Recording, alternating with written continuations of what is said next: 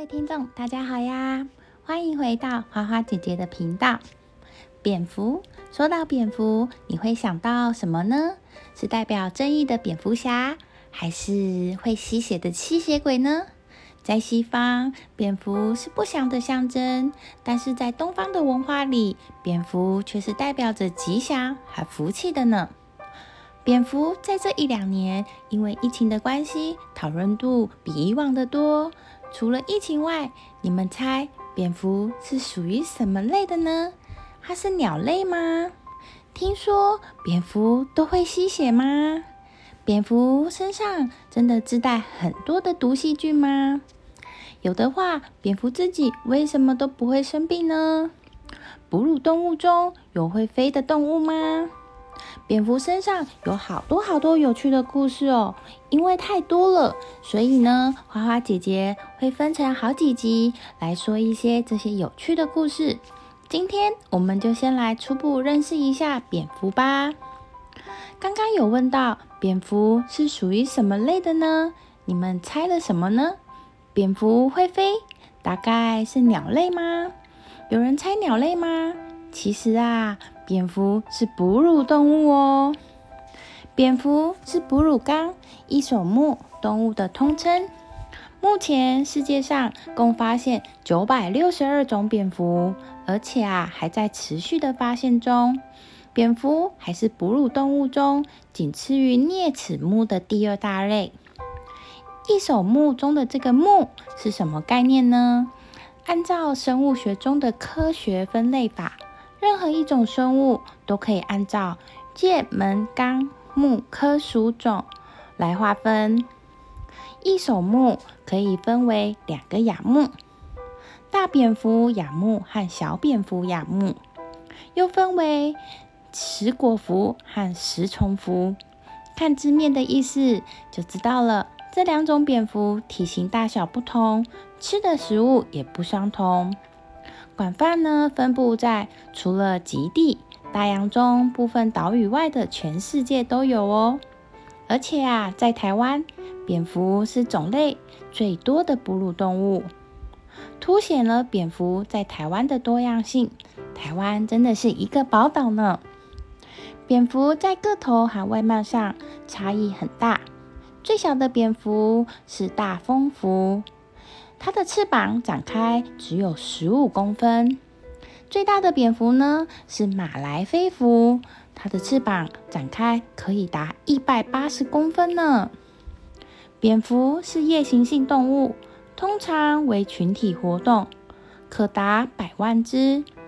有些温带地区的种类在冬季前会有迁徙的行为，主要栖息于洞穴、树洞、森林中。一年繁殖一次，一次生产一胎。另外呢，蝙蝠还是唯一会飞的哺乳动物哦。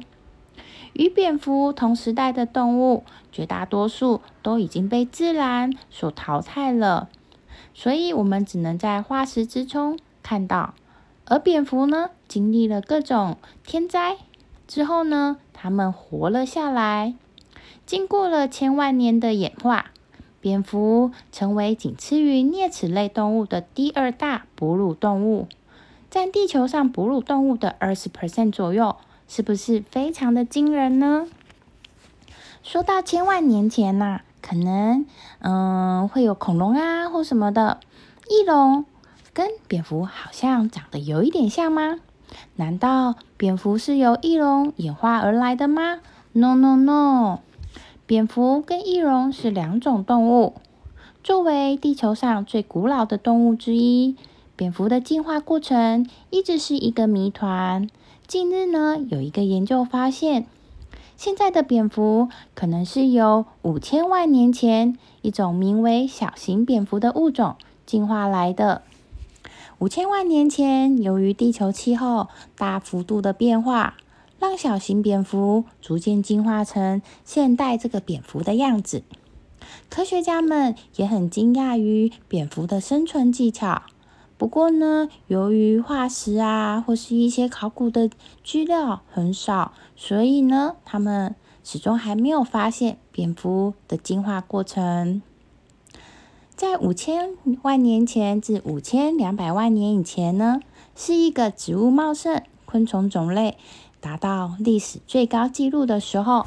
地球曾经经历了一次气温急剧上升的历史，气候变化促使昆虫大量繁衍，蝙蝠也是与演化独出独特的飞行技巧和回声定位能力，以便能捕捉到猎物。这次暖化呢，也间接导致了其他哺乳动物品种的变多元性。研究人员还根据了基因特征，对微型蝙蝠和大型蝙蝠的进化进行了一些比对，结果发现了一些有趣的现象。果像果蝠那样的大型蝙蝠，在飞行中不需要依靠回声定位；另一类呢，是以捕食昆虫为生的小型蝙蝠，就有超声波回声定位的功能。基因呢，也表明。大型蝙蝠是从小型蝙蝠进化而来的，而小型蝙蝠呢，起源于五千万年前的新史史新世早期。所以说呢，蝙蝠跟翼龙没有一点关系，只是翅膀和爪子可能看起来比较像而已啦。今天初步认识了蝙蝠了吗？说到蝙蝠啊，刚刚我们还有说到，蝙蝠到底会不会吸血呢？真的有吸血蝙蝠吗？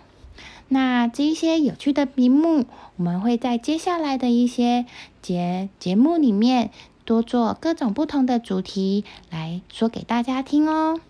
今天的蝙蝠故事我们就先说到这里，我们下次见喽，拜拜。